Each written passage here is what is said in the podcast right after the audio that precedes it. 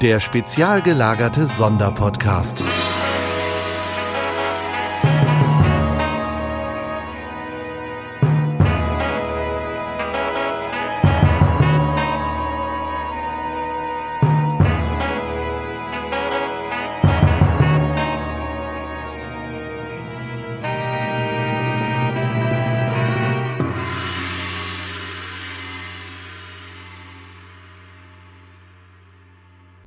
Und herzlich willkommen zum spezial gelagerten Adventskalender 2017. Es ist der 7. Dezember und ihr habt euch wieder mal für uns entschieden. Das freut uns sehr. Ich bin der Tom und bei mir ist der Olaf. Hallo zusammen. Und Olaf, normalerweise machen wir diese Türchen ja alleine, beziehungsweise in der Regel machen wir sie alleine. Ja, ich habe mich bisher noch nicht dran gehalten, ne?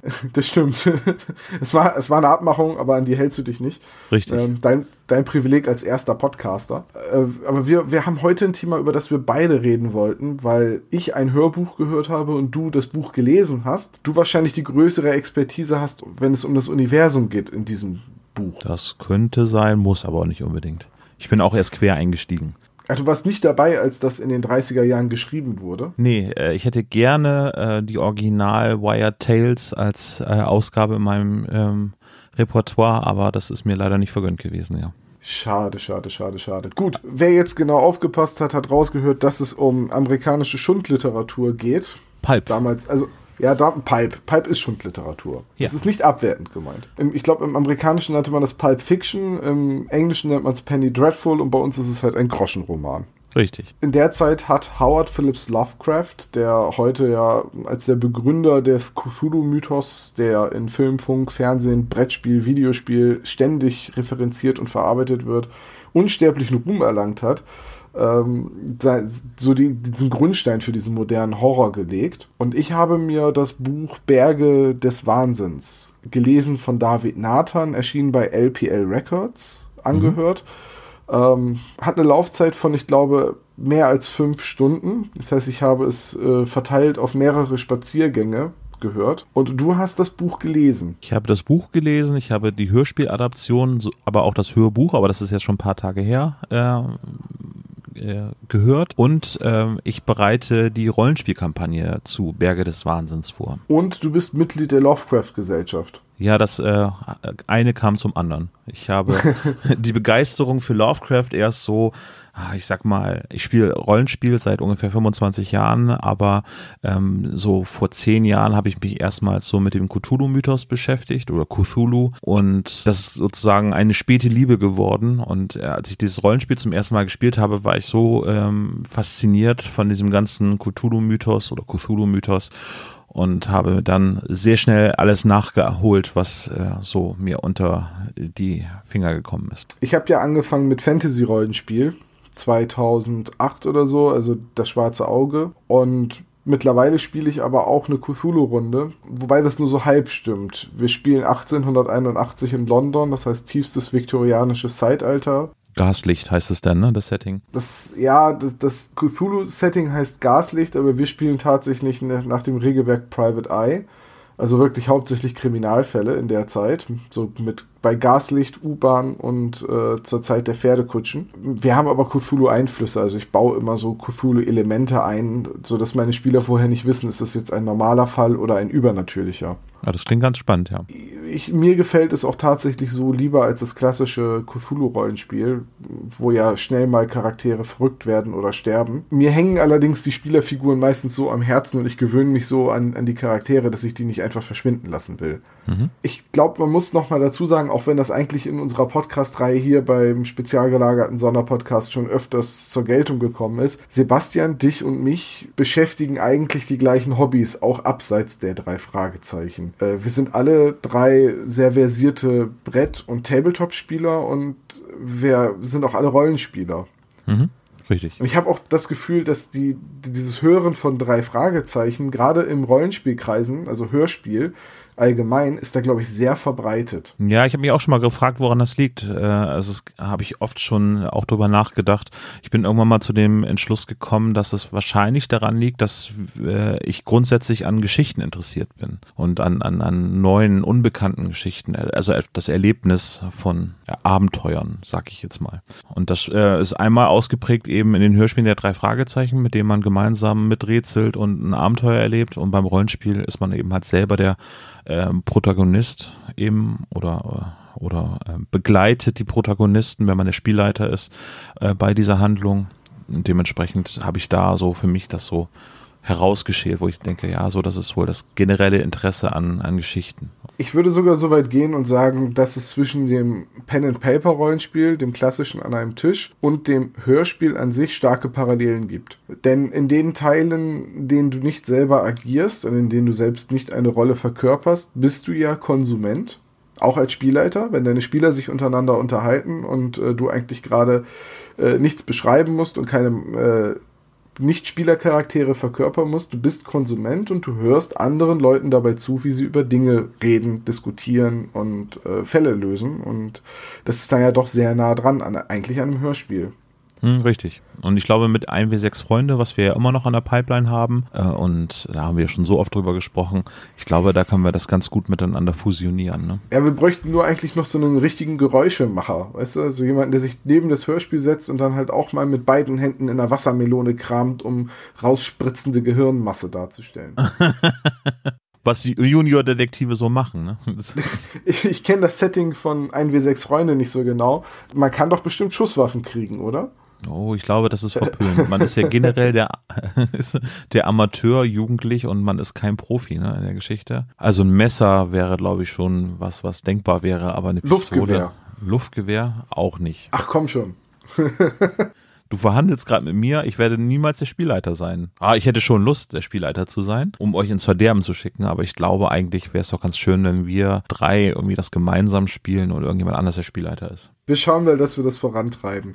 So, genug der Vorrede. Ja. Wir wollen über ein Hörbuch reden, und zwar über das Hörbuch Berge des Wahnsinns. Ja. Ich fasse mal kurz zusammen, was ich von Berge des Wahnsinns weiß, und du ergänzt dann einfach in deiner fachmännischen Art. Bitte nicht hier so, dann da werde ich nur für verurteilt, dass ich mich als Experte aus dem Fenster lehne. Das ist, so weit bin ich nicht. Ich habe mich damit beschäftigt. Also Berge des Wahnsinns ist eine der längeren Geschichten von Lovecraft. Lovecraft die längste ja viel, sogar, ja. Die längste sogar, siehst du? Geht schon los. Ähm, hat eigentlich ja eher Kurzgeschichten geschrieben, die mittlerweile gesammelt, unter anderem im, im Fester Verlag erschienen sind. Also vor einigen Jahren hat der Fester Verlag die Geschichten von Lovecraft neu übersetzt, hat dabei darauf geachtet, diesen Schreibstil der 30er Jahre auch ins Deutsche zu übertragen und gleichzeitig ein bisschen zu modernisieren gab es dann als Hardcover-Variante, ich glaube in acht, neun Bänden. Ich habe leider nur die ersten beiden, ich muss da nochmal auffüllen. Und Berge des Wahnsinns ist halt also eine längere Geschichte, die komplett eine Ich-Erzählung ist. Und das war eigentlich so ein Stilmittel von Lovecraft. Also ich glaube, die meisten Geschichten von ihm, die ich gelesen habe, waren Ich-Erzählungen eine Niederschrift äh, von den Erlebten, die er damit aufarbeiten möchte. Das ist so das gängige Motiv, ja. Und in dieser Geschichte geht es um einen Wissenschaftler aus Arkham, Massachusetts, diese fiktive Stadt, in der viele Lovecraft-Geschichten spielen oder die oft in Lovecraft-Geschichten referenziert wird. Dieses, diese ganze Gegend in Neuengland war ja, äh, ja so der Lieblingshandlungsort von, von Lovecraft. In, in dem Setting sind auch viele Brettspiele angesiedelt, wie zum Beispiel Arkham Horror. Eben in der Stadt Arkham Arkham spielt. Und äh, er ist Wissenschaftler der fiktiven Miskatonic University. Ich glaube, er ist Geologe.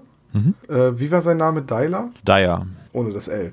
Ja, also Professor Dyer, der seine Erlebnisse einer Antarktis-Expedition schildert. Und zwar mit dem Ziel, das kündigt er direkt am Anfang der Geschichte an, dass die anstehende Starkweather Moor-Expedition, die halt in die gleiche Region vorstoßen soll wie die Expedition, an der er teilgenommen hat, abgesagt wird er will die Wissenschaftler und die Welt davon überzeugen, dass man nicht in die Antarktis reist, jenseits der Berge des Wahnsinns, wie er es nennt. Richtig. Gelesen wird das Ganze von David Nathan. Das ist die deutsche Stimme von Johnny Depp und mhm. auch Christian Bale in manchen Filmen. Also ich glaube, David Nathan ist mit so der bekannteste deutsche Synchronsprecher.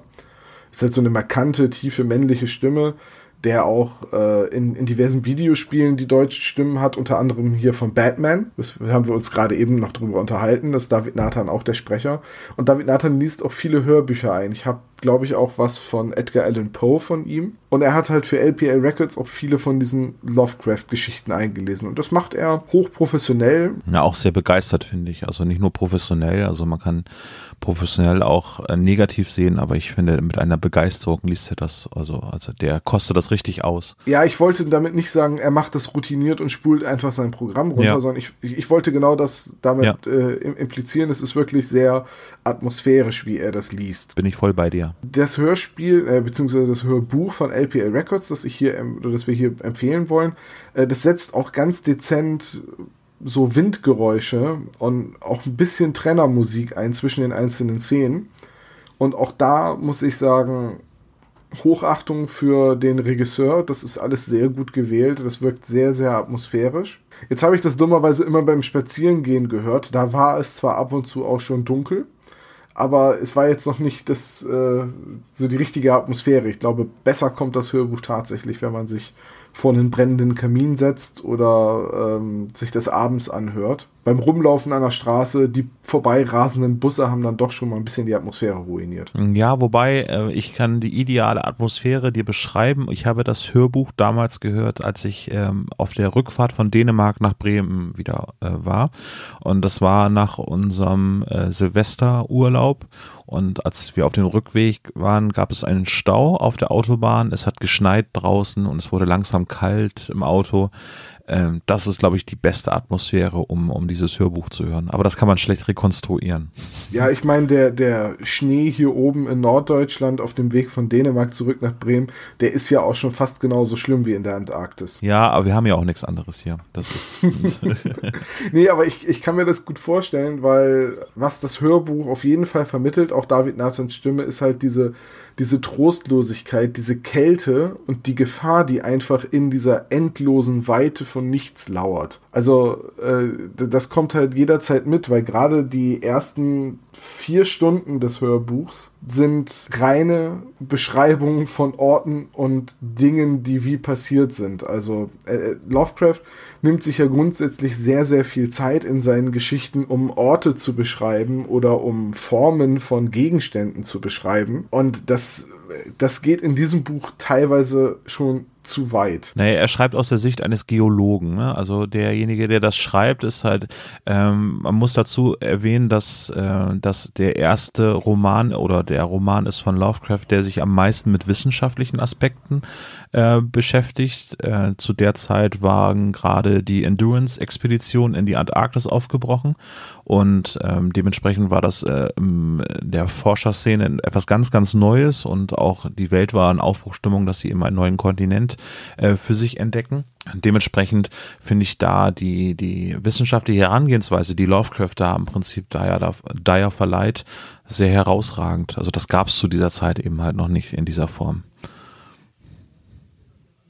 Ja, ich, ich, worauf ich hinaus wollte, war halt auch, also er schreibt aus der Sicht des Geologen, das macht er auch wirklich gut. Allerdings finde ich gerade die Wiedergabe der, des Expeditionsablaufs unglaublich lang und langatmig. So detailliert, dass der Leser es eigentlich nicht braucht und ein Hörer es schwer behalten kann weil die Expedition recht groß ist, besteht sie aus 30 Leuten plus 500 Hunden und die haben dann noch fünf Flugzeuge und ein Schiff und genug Vorräte, um fünf Basislager aufzubauen. Das mag alles realistisch sein, das mag alles auch ungefähr dem Expeditionsstandard einer großen Expedition von damals, also die Expedition ist natürlich auch in den 30er Jahren, äh, entsprochen haben. Aber es geht mir da einfach zu weit, weil er die erste Stunde lang nur beschreibt, wer jetzt mit welchem Flugzeug wohin ist und welcher Wissenschaftler wo ist und was man gefunden hat. Und erst als dann die ersten Sachen gefunden werden und er den Funkverkehr, äh, Funkverkehr der verschiedenen Basislager wiedergibt, da nimmt die Geschichte erst Fahrt auf. Ja, ist richtig. Da bist du aber schon beim Hörbuch zwei Stunden am Hören. Wobei aber die Beschreibung, wenn sie dort ankommen, natürlich erstmal das Stimmungsbild daneben machen. Also ich glaube, da der, der Verlauf dieser Geschichte kann halt nicht die ganze Zeit nur mit, mit Hochspannung irgendwie begleitet werden, weil es gerade so ein großes Werk ist und keine Kurzgeschichte. ähm, lässt er sich halt deutlich mehr Zeit und zelebriert das meiner Meinung nach viel mehr, eben den, den Bogen aufzubauen, dass die, die ganze Umgebung natürlich erst einmal diese Atmosphäre schafft, bevor er dann quasi die Katze aus dem Sack lässt. Die Katze aus dem Sack lassen, ähm, ich glaube, man kann so viel sagen, dass äh, die Forscher eine Höhle finden, in der sie Fossilien und fossile Lebensformen finden, die sie nicht deuten können. Mhm. Also es wird viel mit den äh, Fachbegriffen halt der Urzeitforscher, der Geologen und halt auch der Biologen äh, umhergeworfen, muss ich leider echt sagen, weil ich habe davon zu wenig Ahnung und äh, bei einem Hörbuch, das ich unterwegs höre, hatte ich auch keine Zeit, die ganzen Begriffe immer nebenher im Internet nachzuschlagen. Ja. Äh, da wird sehr miteinander umhergeworfen und es werden Formen beschrieben von irgendwelchen Gesteinsarten und es wird auch erklärt, warum diese Gesteins, warum das ungewöhnlich ist, weil eigentlich müsste man XY erwarten, aber es handelt sich hierbei um Z und es würde bedeuten, dass es viel jünger ist. Das kann aber nicht sein, weil das würde wiederum bedeuten, äh, dass dieses, dass es hier in der Gegend mal wärmer gewesen sein müsste, was es ja aber nach Forschungserkenntnissen nicht war. Äh, da fühlte ich mich stellenweise sehr an Jules Verne erinnert der in seinen Büchern ähm, nicht geologische, sondern eher so physikalische Zusammenhänge erklärt und mit Falschinformationen und absichtlichen Fehlinterpretationen halt ins Fantastische überführt. Mhm. Das macht Lovecraft ja auch. Äh, viele Dinge von denen, die Lovecraft beschreibt, sind halt so nicht möglich. Richtig. Weil sie halt, weil, weil er halt auch will, dass sie die Grenzen unseres Verstandes verlassen. Und Jules Verne war halt aus meiner Sicht einfach ein Fantast der, der mit den wissenschaftlichen Erkenntnissen der damaligen Zeit äh, Science Fiction betrieben hat. Und da kommen dann auch mal Kanonen vor, die so groß sind, dass sie mit einer Schwarzpulver-Treibladung Leute auf den Mond schießen. ich glaube sogar auf den Mars ist das, ne? Oder irgendwie so. Oder, nee, es war die Reise Eine zum Reise Mond. zum Mond, ja. Ja, ich verwechsel es gerade mit den Ultima-Videospielen, wo es dann die Reise zum Mars mit einer Kanone gab. äh, da ist Jules Verne übrigens einer von denen, der an Bord war. so, und ähm, das ist halt, und genau das gleiche hast du mit Captain Nemo und seinem super tollen U-Boot, mit dem er ewig weit tauchen kann, oder mit Robor, dem Sieger, der mit seinem komischen aus Papier gebauten Luftschiff in der Luft bleibt. Wir hatten das hier schon mal im Podcast.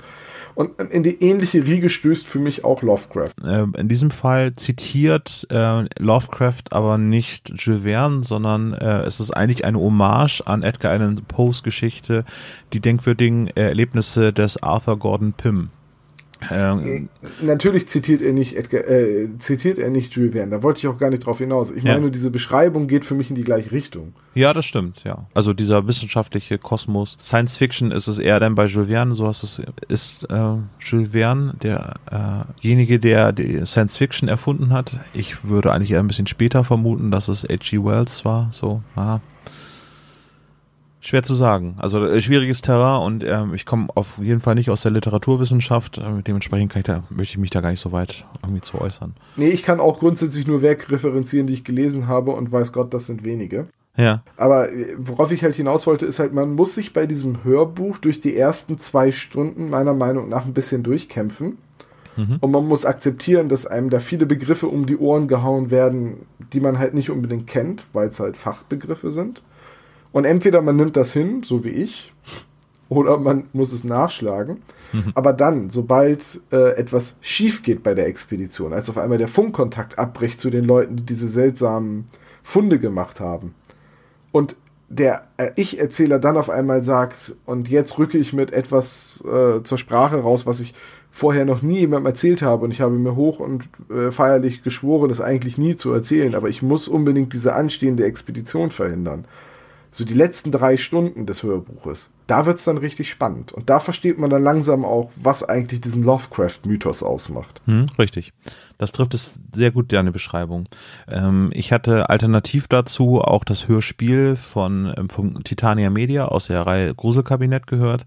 Da geht es dann natürlich aufgrund der Kürzungen wesentlich schneller zur Sache aber es ist ebenfalls gut umgesetzt. Wobei ich da das Gefühl habe, dass dieser ganze Mythos dort so ein bisschen verloren geht in der Geschichte von, vom Gruselkabinett. Äh, also der, der Mythos selber, also das gesamte Schaffenswerk, was irgendwie in jeder Zeile normalerweise so durchdringt, geht da ein bisschen verloren.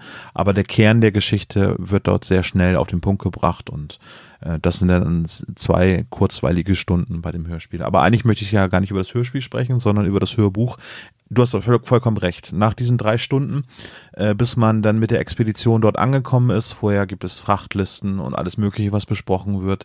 Da, wo der Funkspruch losgeht und äh, sie nur noch in einer kleinen Gruppe quasi eigentlich der anderen Gruppe hinterherreisen, da geht es dann richtig mit Gänsehaut zur Sache, finde ich. Ich muss auch sagen, ich kenne das Hörspiel nicht. Ich würde aber trotzdem zum Buch raten, wenn man sich auch nur im Ansatz für den Lovecraft-Mythos interessiert. Äh, ich selbst habe halt, weil ich wusste, dass ich Spielleiter werden würde, bei Cthulhu angefangen, die Lovecraft-Bücher zu lesen, nachdem ich das mit dem Mythos in dem einen oder anderen äh, Brettspiel zusammengestoßen bin. Und dann geht halt einfach nichts über die Geschichten von Lovecraft oder eben den Leuten, die seine, seinen Mythos weitergesponnen haben, wie zum Beispiel August Derleth. Ähm, oder auch aus Deutschland Wolfgang Hohlbein, wobei ich noch nie etwas von Hohlbein gelesen habe. Ja, der Hexer ich, von Salem. Ja, ich weiß nicht, ob der Hexer von Salem ist. Also ich, mir wurde oft erzählt, das sei eine der besten der äh, Rollenspielkampagnen zu, äh, im Lovecraft-Universum. Die habe ich noch nicht gespielt. Ja, gut, dann sagen wir dazu besser nichts. Dann legen wir darüber den Mantel des Schweigens, so wie wir auch den Mantel des Schweigens über weite Teile der Handlung dieses Hörbuchs legen müssen. Denn wenn wir jetzt sagen würden, was dann weiterhin passiert, nachdem dieser Funkspruch eingetroffen ist, dann würden wir eigentlich alles vorwegnehmen und die komplette Spannung kaputt machen. Ja, das ist richtig. Es macht es mir jetzt auch gerade ein bisschen schwer, darüber tatsächlich zu reden. ich versuche auch, um, um, ähnliche Geschichten herum zu, zu steuern, ohne dafür zu viel zu spoilern. Das Ding aus einer anderen Welt äh, von John Carpenter, die Verfilmung. Ja, ich wollte ja, gerade sagen, hat ähnliches Motiv, aber das ist auch nicht ganz richtig. Nee, aber ich fühlte mich tatsächlich daran erinnert und ich könnte mir auch vorstellen, dass Carpenter vielleicht die Berge des Wahnsinns ein bisschen als Vorbild genutzt hat. Ich habe es jetzt auch nicht recherchiert, ob das wirklich so ist, keine Ahnung. Ja. Aber es ist, ist ein ähnliches Motiv. Es ist halt auch eine Forschergruppe in einer Station in der Antarktis oder in der Arktis, irgendwo wo Schnee ist. Hm. Könnte auch Bayern sein, ich weiß es nicht. Ähm, und da passieren halt auch mysteriöse Dinge und Leute verschwinden. Und, äh, oder der Funkkontakt bricht ab könnte man sagen. Und ja, es ist wirklich schwierig, über die Geschichte zu reden. Ich würde das Hörbuch von LPA Records Leuten, die es noch nicht kennen, die auch den Cthulhu-Mythos vielleicht kennenlernen wollen, durchaus auch als Einstiegswerk ans Herz legen. Es ist, wie gesagt, sehr atmosphärisch. Es ist auch schön gruselig mit Gänsehautatmosphäre. Und ähm, zur Not wartet ihr halt, bis es so richtig schneit und dann macht ihr es wie Olaf und setzt euch einfach in der Einfahrt draußen ins Auto, äh, macht die Heizung nicht an, legt euch zwei Decken um und, und, hört euch das Hörbuch an, damit so richtig die Atmosphäre der Antarktis aufkommt. Merkst du, was für komische Erlebnisse ich in Autos habe? Ich nehme Podcast auf, äh, auf dem Rücksitz und. Du wirst vom KGB beobachtet. Genau. Hörst Gruselromane. Das wäre ein neues Podcast-Format. Auf dem Rücksitz meines Autos rede ich über komische Dinge. Für unsere 20 Euro aufwärts Patreons. Äh, ja, genau, das Bonusmaterial.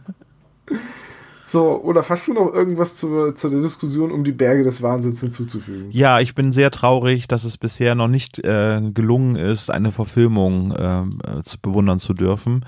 Äh, Guillermo del Toro hat ja schon versucht, äh, das zu verfilmen. Das Projekt ist seit 2010 immer wieder in den Medien zu finden. Mal heißt es, sie haben jetzt einen äh, Produzenten gefunden, der das Geld dafür investieren möchte. Dann heißt es, ja, er kümmert sich erstmal um Pacific Rim und solche Geschichten. Ähm, ich traue ihm das als mit einer der einzigen Regisseure zu, äh, das auf die Leinwand zu bringen.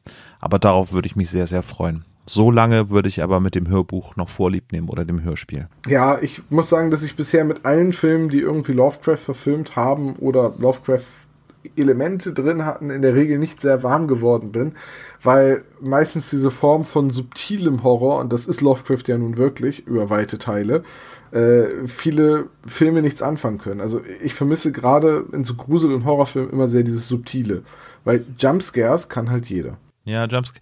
Ähm, da kann ich dir den Film äh, Die Farbe äh, ans Herz legen. Das ist eine Produktion aus Deutschland.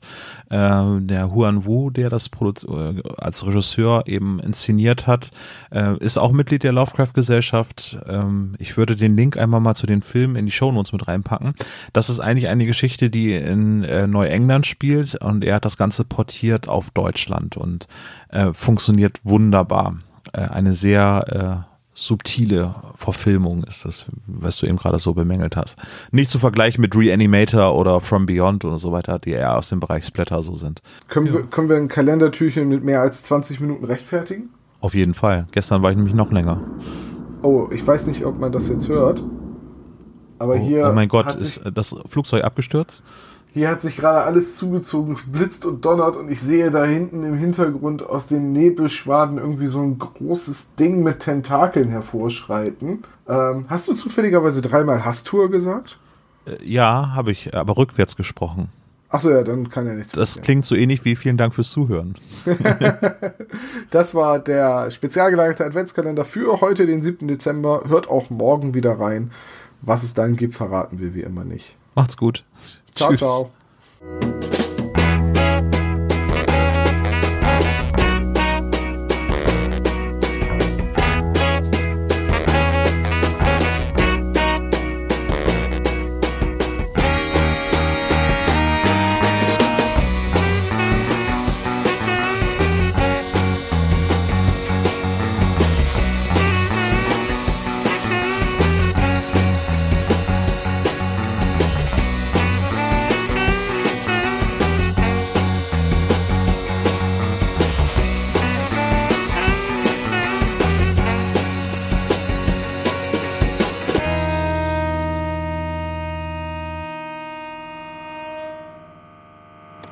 Ihr habt Fragen oder Anmerkungen zu unserem Podcast? Sprecht uns am besten auf den Anrufbeantworter. Telefonnummer 0421 175 43 43 0. Dieser Podcast ist ein reines Hobbyprojekt von drei Fans und steht in keinerlei Verbindung zu Kosmos oder Europa.